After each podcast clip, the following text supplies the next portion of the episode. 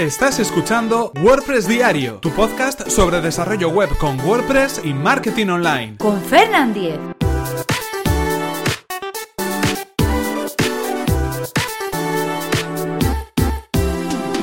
Jueves 9 de marzo de 2017. Preguntas sobre errores 404 en WordPress. Hola, ¿qué tal? Comenzamos con un nuevo episodio de WordPress Diario. Hoy concretamente vamos a hablar de cómo solucionar esos errores 404 que a veces aparecen en WordPress, errores de página no encontrada. Pero antes, recordaros cuál es el patrocinador de este podcast, nada más y nada menos que Web Empresa, servicio de alojamiento web especializado en WordPress. En Web Empresa confían casi 30.000 clientes felices, contentos y satisfechos con el servicio de hosting que ofrecen. Son clientes a los que quieren ayudar, poniendo a su disposición su servicio de soporte técnico. En Web Empresa son fanáticos del soporte y están disponibles las 24 horas del día todos los días del año para ayudarnos paso a paso a resolver todas las dudas sobre nuestro hosting. La experiencia avala además a Web Empresa y es que llevan más de 20 años ofreciendo servicios de hosting tanto en España como en Latinoamérica. Si queréis conocer más sobre este servicio que además recomendamos desde aquí, tenéis toda la información en webempresa.com barra Cernan, así podrán saber que venís de mi parte. Y ahora sí, continuamos con el tema que nos ocupa. Esta es una pregunta que concretamente pues me hacía algunos oyentes, eh, han, coincidido durante esta semana varias personas haciéndome esta, esta pregunta acerca de los errores 404. ¿Qué sucede con ellos? ¿Cómo se pueden solucionar? Bueno, hay que tener en cuenta que un error 404 viene a decir que una página no ha sido encontrada, que esa página no existe en el servidor. Eso es un poco lo que ese tipo de error 404 not found es como aparece no encontrado nos viene a indicar eh, exactamente eso, que esa página no ha sido encontrada, que no aparece en el servidor. ¿Y por qué? Os preguntaréis, ¿por qué no va a aparecer un artículo o una página de mi WordPress, una entrada nueva que haya creado en el servidor cuando realmente yo ya la tengo creada? Eh, ¿Qué he tocado para que pase eso? Bueno, normalmente este tipo de errores eh, vienen dados por algún problema a la hora de entender, leer, comprender el archivo htaccess por parte del servidor. ¿Por qué el archivo htaccess? El archivo htaccess está en la raíz del alojamiento, en el public HTML o en el htdocs de nuestro hosting, es decir, en la parte donde publicamos WordPress y lo que se encarga en servidores Apache es de gestionar, aparte de otras muchas cosas, pero gestionar las redirecciones y los enlaces permanentes de nuestro sitio web creado con WordPress en este caso. Cuando nosotros instalamos WordPress automáticamente, si lo estamos haciendo en este tipo de servidor, se va a crear un fichero .htaccess en nuestro, en nuestro hosting que va a hacer que, bueno, pues que las direcciones funcionen como tengan que funcionar.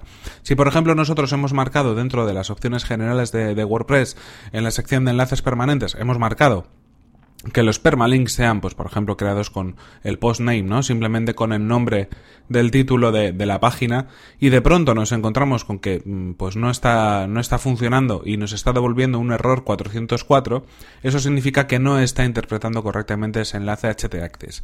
¿Qué es lo que tenemos que hacer en esos casos? Bueno, pues una de las eh, soluciones que funciona, una de las cosas que, que funciona más fácilmente en estos casos es volver a guardar los permalinks, entrar en el panel de administración de WordPress, pinchar en enlaces permanentes y sobreescribir, guardar ese apartado de nuevo, como si lo hubiéramos cambiado. Eso suele funcionar. Un segundo elemento que en este caso puede funcionarnos es editar el archivo htaccess. Este archivo .htaccess, editarlo eh, a mano a través de un editor de código, lo podemos bajar por FTP, por ejemplo, y volverlo a subir y bueno, pues simplemente eh, hacer cualquier tipo de pequeño cambio para que sea un archivo diferente. Con eso ya mm, en algunos servidores se entenderá que es un nuevo archivo y se va a sobrescribir ese tipo de directivas a nivel de servidor y deberían empezar a volver a funcionar. Pero ojo, porque a veces esto no, no, no funciona del todo y es lo que me he encontrado en algún caso también, que es que a pesar de hacer ese tipo de cosas, seguían sin funcionar los enlaces permanentes, seguían dando errores 404.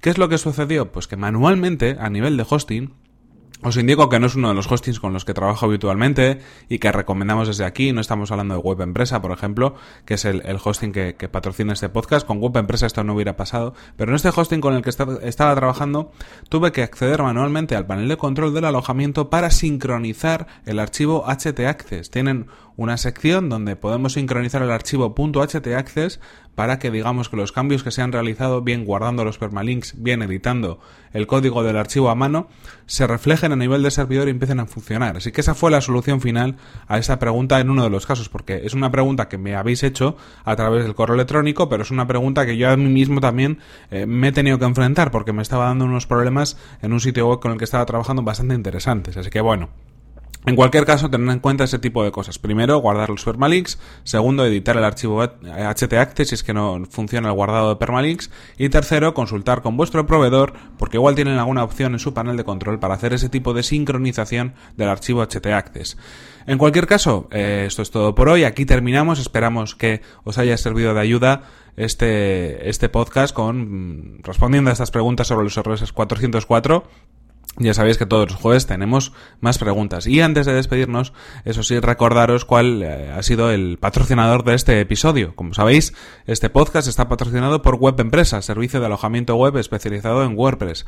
Disponen de servidores optimizados para que nuestro sitio web cargue a la mayor velocidad, reglas de seguridad para proteger nuestras instalaciones y soporte especializado en WordPress. En Web Empresa son fanáticos del soporte y están disponibles las 24 horas del día, todos los días del año, para ayudarnos paso a paso a resolver todas las dudas sobre nuestro servicio de hosting. Y si queréis conocer más sobre su servicio, que además recomendamos desde aquí, tenéis toda la información en webempresa.com barra Fernan. Recordad que si vais a través de este enlace sabrán que vais de mi parte. Y por mi parte nada más. Podéis suscribiros a este podcast a través de iTunes, iVoox o desde mi web personal fernan.com.es y me podéis enviar cualquier pregunta como la de hoy a mi correo electrónico fernan.fernan.com.es o a través de Twitter en arroba fernan. Nos vemos en el siguiente episodio que será mañana mismo. Hasta la próxima.